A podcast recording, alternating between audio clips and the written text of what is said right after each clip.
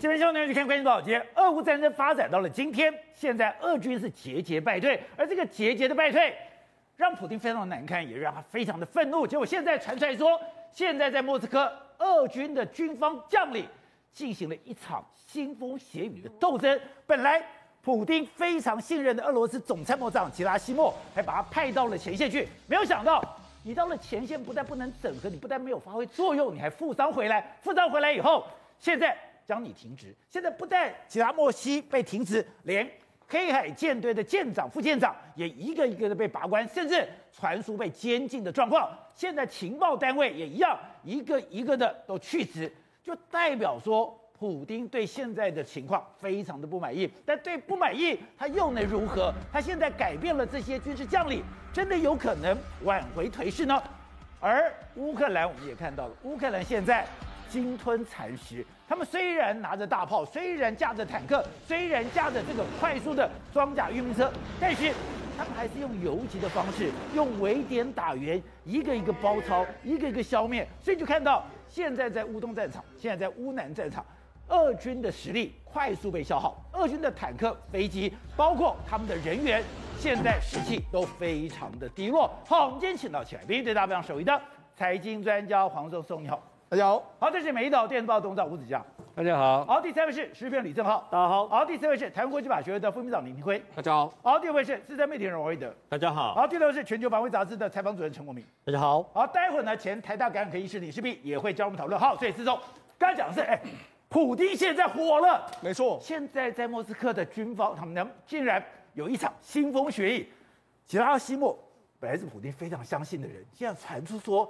他被停职了，而且现在普丁只能够拿自己人开刀。为什么？你看最近一段时间呢，俄罗斯的军方经历一个一个腥风血雨，因为你们在前线目前战损严重，而且战事没有任何的进展的时候，他只能够拿自己人撑开刀。第一个被开刀是谁？俄罗斯的参谋总长吉拉西莫。哎，宝姐，他前一阵子还传言说他到前线战场去受了伤，回到俄罗斯，对，二话不说把他开除掉。因为什么？战事实在是太不利了嘛！哎，不只只有吉拉西莫被去职啊，那因为黑海舰队有没有？不是有很多船舰被打打沉吗？就被讲黑海舰队的司令奥西波夫，他们讲不止被抓，而且他现在被逮捕、被入狱，抓起来了，被入狱了。而且第一不只是这样，第一舰这个黑海舰队的第一副司令平丘克。他也被抓起来，还不止这样。事实上，连这个在我们讲陆军的这个有一个第六军区的这个司令员艾尔绍夫，目前也被这个去职。另外一个还有南部军区的第二十二司令司令官马尔佐夫也被去职。所以现在，现在俄罗斯的这个军军方的高层人士是不断的在动荡之中，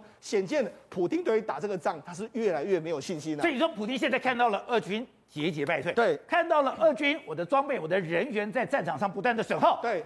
我对这些将领已经完全没有信心。没错，为什么这样说？因为事实上，目前为止来说话，乌克兰越来越有底气。你看泽伦斯基说什么？他说的越来越明白啊。他说，我们乌克兰因为谈判意愿已经慢慢的在消失之中，我不跟你谈了，只要拿回原本所有，我们结会结束这场战争。什么叫原本所有的？就是顿巴斯、顿顿巴斯地区，还有克里米亚半岛嘛，还把克里米亚夺回去。所以呢，那他现在越越来越讲话越来越大声，可是不止他讲话越来越大声，现在连北约也给他极限施压。哦，我们之前讲到，北约在这个这个黑海这边有所谓的特洛伊足迹之外，现在释出越来越多画面，在这个马马其顿这个地方有地面的这个武装。你看，事实上。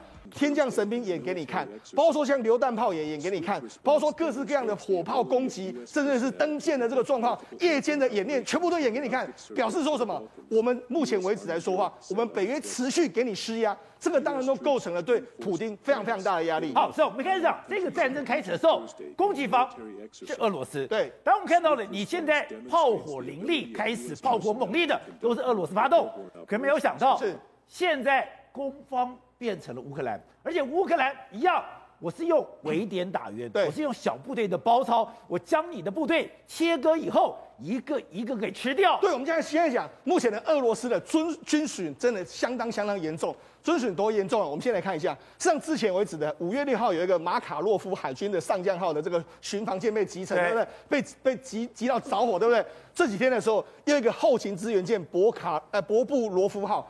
宝杰他在什么地方？在蛇岛附近被飞弹攻击之后，现在他已经完全动力丧失，他现在被用这个拖船拖回到克里米亚的港口。虽然俄罗斯又有一艘后勤补给支援舰被这个击被这个击到严重损伤的一个状况。难怪黑海舰队的队舰长，对，难怪黑海舰队的第一副司令，对，我要把你给抓起来，对，你快要完蛋了。黑海司令的黑海舰队的司令跟副司令都被抓起来，还不止这样，我们的路面上的时候也是一样。我们之前为过去的时候呢，这个泽伦斯基曾经说，只要我们要的东西到的时候，我们可以开始进行反攻。你看现在俄俄乌克兰怎么攻击？晚上的时候，他发发射这个 BM 二十七，BM 二十七长城火炮不断的轰击。你看晚上的在夜晚里面这样不断的一一发一发，这是乌克兰在攻击，对，一发一发的射出去。你看用这样子来震慑你这个俄罗斯的这个战场。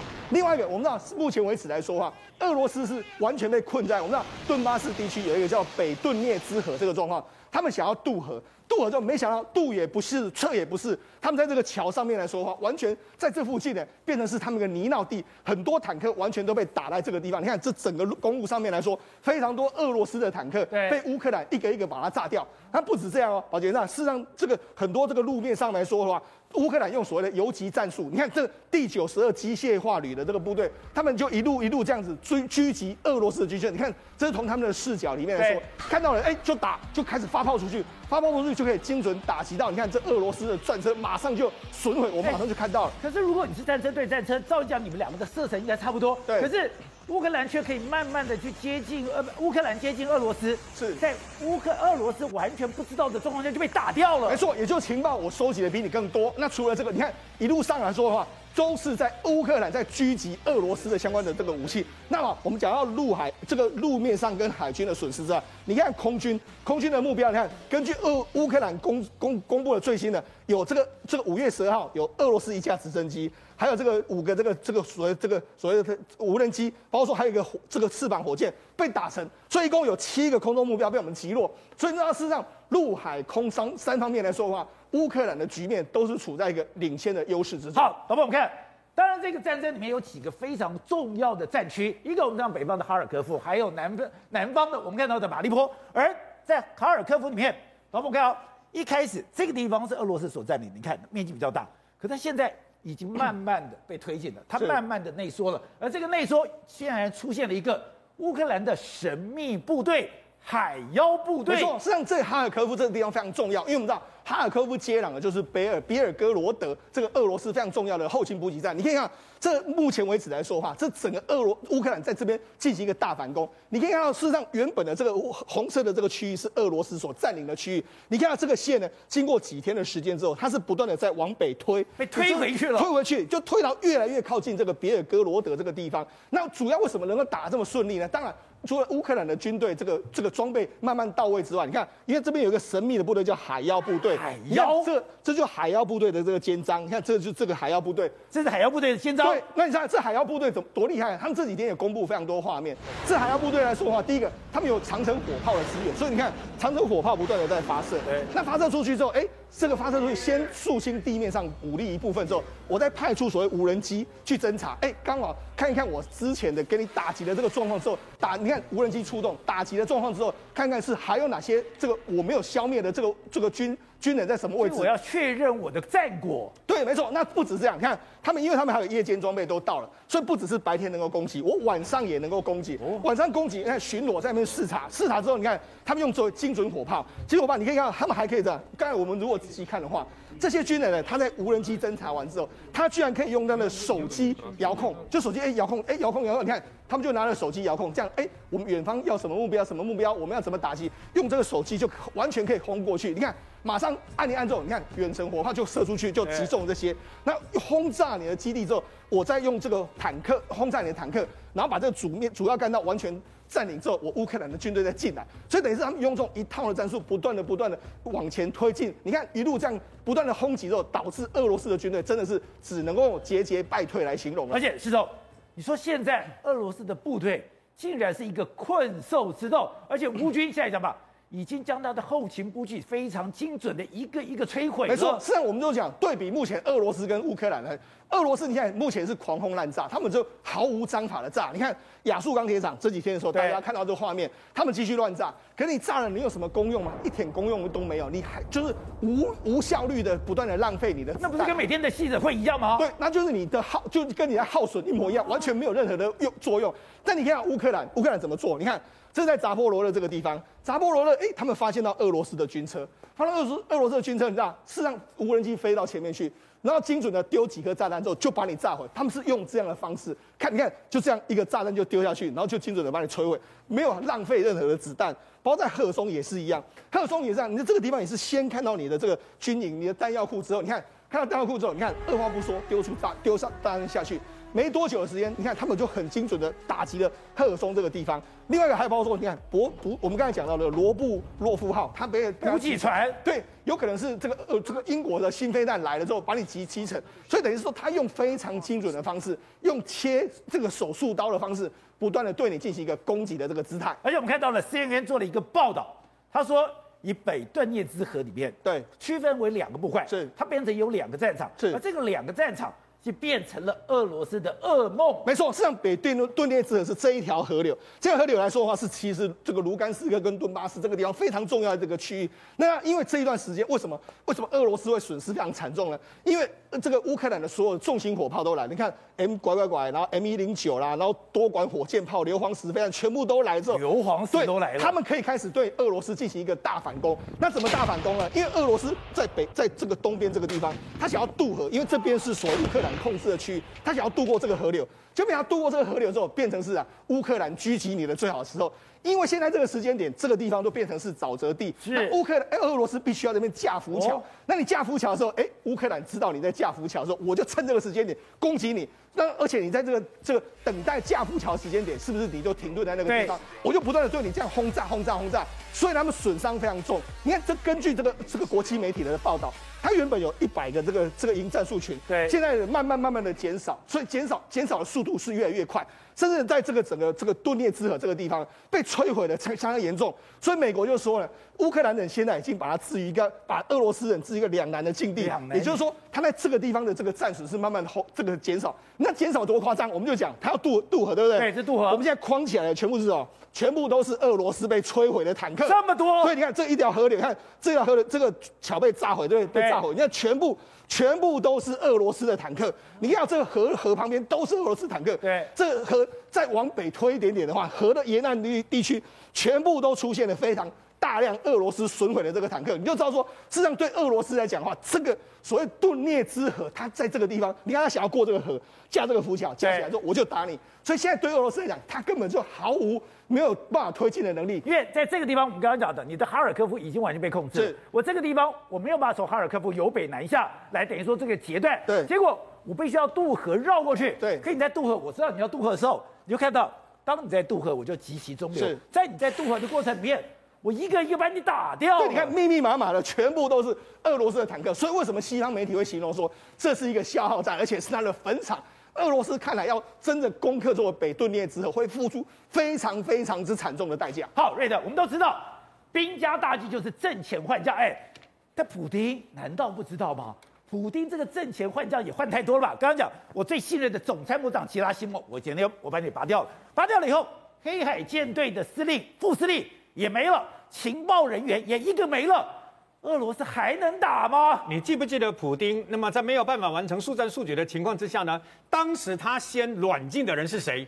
俄罗斯联邦安全局的正副局长，你知道吗？把他们两个直接的软禁在家里面啊，然后负责提供那么呃这个战略情报的这个处长，我还记得好像是五处的处长，本来是软禁在家里的哦，后来直接就送到监狱去了。然后为什么呢？因为你提供了情报，让他误信，误信了以后，结果没想到战局是这样嘛。现在连总参谋长，呃、各位，总参谋长相当于我们的参谋总长，对，也就是说，除了国防部长以后呢，因为国防部长邵伊古不是有两次心脏病发吗？心脏病发，然后第一次不见了，然后第二次呢，好，后来又回到战场。可是你要知道。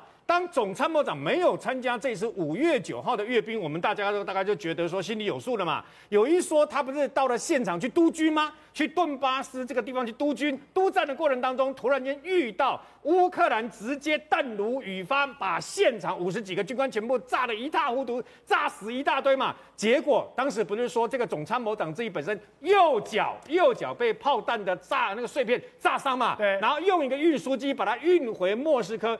请问一下，从头到尾俄罗斯有没有否认过？没有，没有，你知道吗？没有否认过。然后紧接而来，五月九号的呃红场阅兵，他又没有出现过。所以现在传来他被直接解职 fire，我完全不会压抑。为什么？因为很简单嘛。派你总参谋长去是要提振前方士气。道理来讲，你来了以后，整个作战会突然间大家士气高昂，然后呢，在你的指挥之下，一举至少攻下几个城池才对的嘛。结果没有，没有，没有就算了，还炸得一塌糊涂，最后连你自己都受伤了，所以他受不了，表示普丁啊，那么他受不了这样的一个战局啊。然后除此之外呢，事实上，黑海舰队为什么呃为什么会把那个舰长给换掉？因为很简单。现在目前为止呢，那么整个乌克兰的海军，事实上海军跟那个相关的这个等于说特战部队，已经干掉了十二艘的乌克兰黑海舰队。十二艘，对，你总共才几艘？你干了 十二艘？没有错，这总共是十二艘嘛。那么之前第一艘是什么？还记不记得？我都觉得莫斯科号不，不是，不是，不是。哦、第一艘是三千吨级的毕可夫号。哦、对对对，毕可夫号那时候，请问是在什么时候被干掉了？半夜，半夜，半夜的时候呢？竟然干掉他的不是什么海王星飞弹，是用火箭弹，还记得吗？那个影带乌克兰公布的，他们在这个岸上直接发射了好几枚的火箭弹，然后等了好几秒了以后，突然间，嘣，炸掉了，有没有？毕可夫要中弹了，然后呢，整个亮光以后，他们欢呼啊！那时候我就说不可思议，为什么连美军都不可能那么厉害说？哦，只用火箭弹半夜就这样子直接打中，而且那是隐形战舰。显然，显然有人提供了相关的坐标给他嘛。当然，美军美国是不会承认的。可问题是，人家就当打中了，毕可夫号被你打中就算了，莫斯科号，莫斯科，我跟你讲，用俄罗斯首都命名的这个主力战舰，它怎么可以被打中呢？打中了又成啊。那时候就说你这个黑海舰队舰长一定要被换掉了。我请问你。后来包括坦克登陆舰也完了，然后马克洛夫海军上将上上将号，这是二零一七年，那么才刚刚这个怎么下水的最新的这个黑海舰队的护卫舰呢？然后在这讽刺的是，它还有防空系统，还是被整个炸掉了。那现在呢，连这个博布罗夫号，博布罗夫号听说是从克里米亚那么加入的新的这个补给舰嘛，它今天也被干掉了。你你以为只有这样？不不不不不，为什么呢？他们用土耳其的 TB2 的无人机呢，也干掉了两艘猛禽级的这个等于说呃相关的护卫舰呢，还有那个那个护卫舰，还有干掉了一个所谓的羚羊级的这个登陆舰。羚羊级这个登陆舰要特别讲，在哪里干掉？在蛇岛干掉。哦，为什么？因为呢，他们派无人机，那么呃 TB2 的无人机呢，去干掉，不是只有这个等于说啊、呃、这艘这个等于登陆舰而已啊。他们把这艘登陆舰干掉的同时，他们。啊、呃，我觉得乌克兰这次跟俄罗斯最大不同在哪里？俄罗斯都是嘴巴说的，我们飞弹发了几颗，飞了几颗，对不对？那干掉了欧洲，干掉了美国的飞弹啊，他们来支援的，被我们干掉了。但是我都没有证据嘛。乌克兰是直接让全世界看到有画面，无人机拍摄，直接把你的登陆舰干掉。我觉得不可思议的是，两次，总共两次突击，包括无人机攻击无人机等等，还有直升机啊。乌克兰突袭蛇岛，然后第一次就。连同这两两两辆的这个等于说，包括它的这个所谓的那个突那个相关的突那个那个巡逻舰呢，还有 S A 十五的防空飞弹系统一直干掉。第二次的时候又干掉了一具这个 S A 十五的飞弹防御系统。我不太了解的是，请问一下，野战近距离飞弹巡逻系统没有那没有办法干掉你的土耳其 T B two 的无人机吗？为什么都没有发挥任何的功效？然后呢，它一炸再再打再打了以后。他发生了一件事，他明明是以现在乌克兰能够这样打，他明明是可以把蛇岛拿回来，对不对？对，他不拿回来，他不拿回来，他非常的聪明，不拿回来，只负责打，打完以后撤退，撤退以后，我问你，俄罗斯因为蛇岛它的战略地位非常的重要，所以俄罗斯是不是又得要重新盖，重新运补，然后包括阿兵哥，包括防空系统、防空飞弹啊，包括这个战舰都要来，来了以后。我再炸一次，你知道吗？我再炸一次，你补一次，我再一次补一次，再一次，你就像是乌克兰的这个提款机一样嘛。这让我们联想到什么？各位，从这个战场里面联想到台海跟南海，为什么？南海现在那个中中国的南海岛礁，不是有很多把那个岛礁人工化，弄了好多飞弹防御系统，弄了很多，甚至有飞机场，有一大堆乱七八糟的东西吗？如果到时候我是美军的话，我不要把你炸掉以后，把你站起来，不需要。炸了以后呢，整个炸掉了以后，你是不是又要重新建设嘛？对，重新把飞弹啊、马什么的部队都来来了以后，我再炸一次，你来几次，我炸几次，我完全都不需要把它占领了以后，你们就成了提款机。所以从蛇岛这个战法，你就可以看得出来啊，乌克兰这一次它的战略跟战术，不是只有那么陆上的特战部队可圈可点、伏击突袭，连在海上都是如何如此的完美无缺啊！好，正好。刚才讲的，美国前少将米克瑞安就讲，刚刚讲讲瑞德刚刚讲到，蛇岛就是一个非常清楚的例子，也就是乌克兰人把俄罗斯的指挥官陷入一个两难之地。你现在在东部的战力是慢慢在耗损，不但是东部，你连蛇岛的战力也在耗损当中，就代表哎，我拿也不是，不拿也不是，我进也不是。我退也不是，哎，对，蛇岛是一个非常非常惨的地方，因为观众朋友应该也没去过蛇岛，我给大家看蛇岛长什么样。蛇岛就长这个样子，蛇岛长这个样子，它面积多大？它面积哦，十七公顷而已，没概念，东沙岛的十分之一。哦，观众朋友也没去过东沙岛十分之一，还有小琉球的四十分之一。小琉球应该很多人就去去过，小琉球真的很小，你骑摩托车大概一个小时就绕完了。那宝杰哥，所以这个是蛇岛，这个蛇岛它只有十七公顷，然后它上面唯一的防空系统被你打爆了，然后你旁边的护卫舰被你打爆，它的快艇被你打爆，然后里面的俄罗斯大兵呢？你可以想象俄罗斯大大兵在这边有多无助。对，十七公顷，他等于是裸奔，你知道吗？那他裸奔之后还有食物、要水，然后要弹药。可问题是呢，对乌克兰来说，我把你拿下来干嘛？我围点打援，这老公最会的嘛，对不对？所以最近呢，一个蛇岛的补给船，对不对？俄罗斯开过去了，就乌克兰直接把这补给船打沉。那请问你未来俄罗斯还要不要再派补给船？所以说俄罗斯也爱面子。俄罗斯这样拿下蛇岛，是我在这里面的建的第一功。如果我就任由说它荒废了，我都没有人了，我怎么去交代？所以乌克兰打了我就要补，打了我就要补。我不但把你上面的雷达、军事设备打掉了，刚刚讲在这边，哎。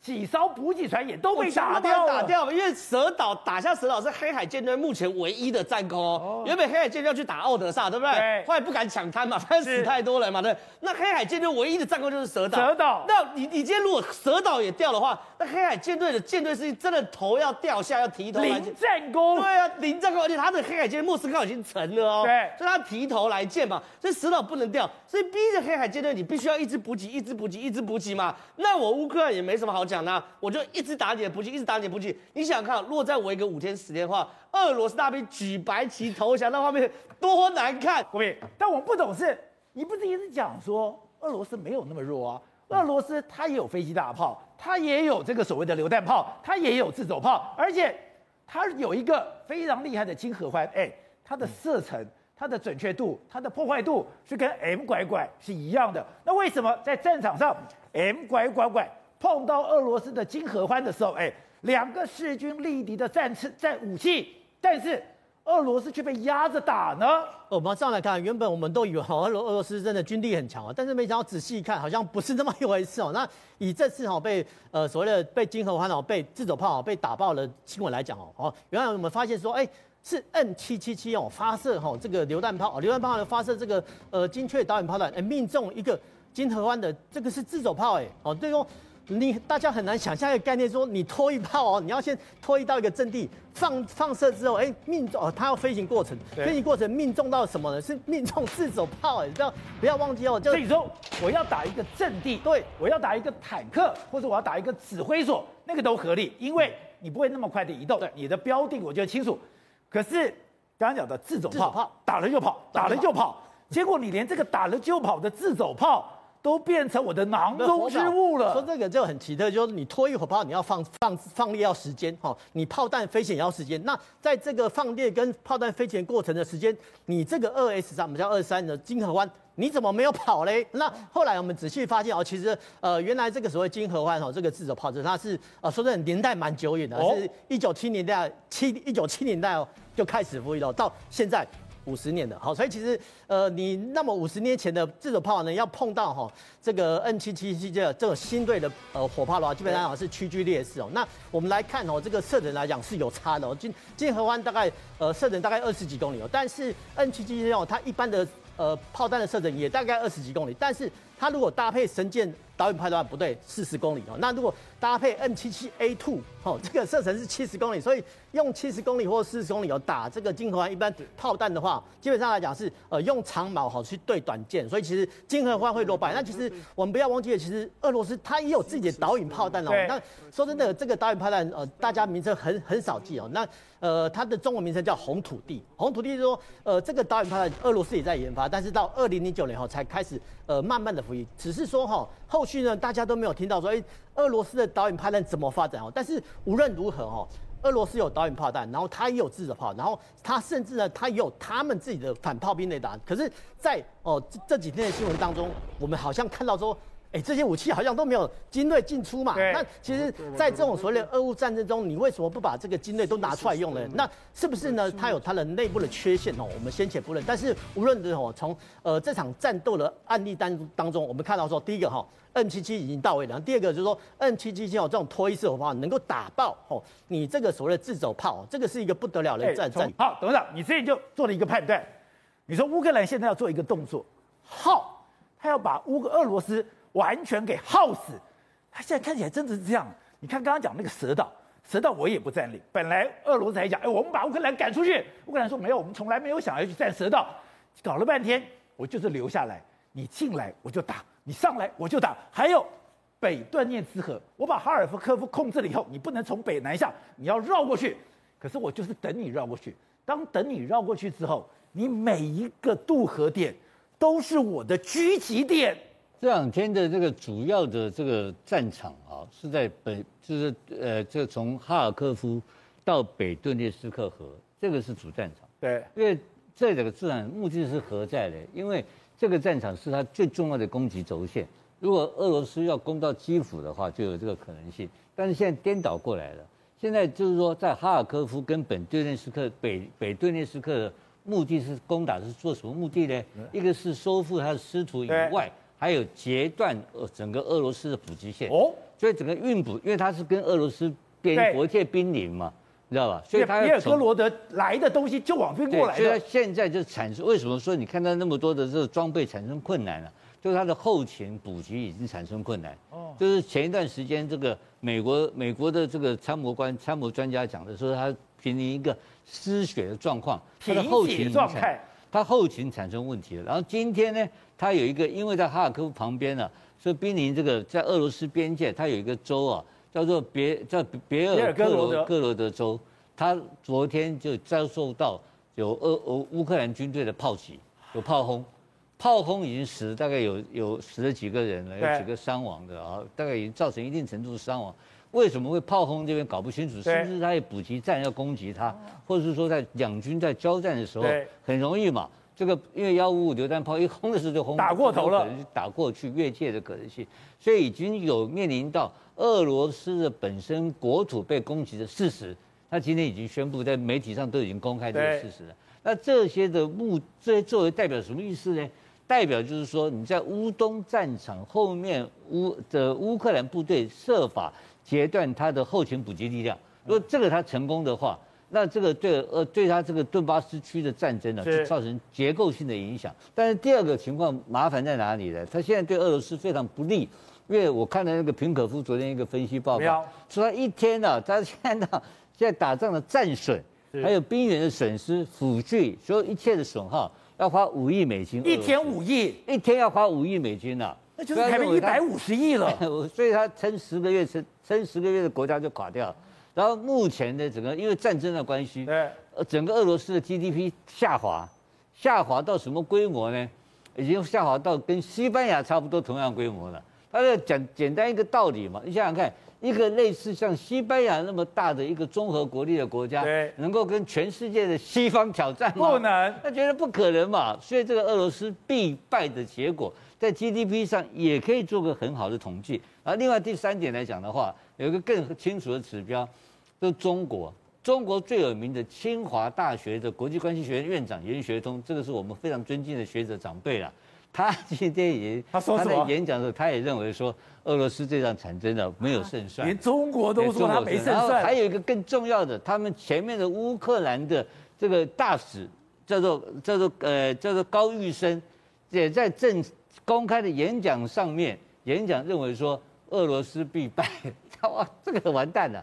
那这两个消息从微信上出现以后呢，立刻就被很快就被删掉。我认为这个是老。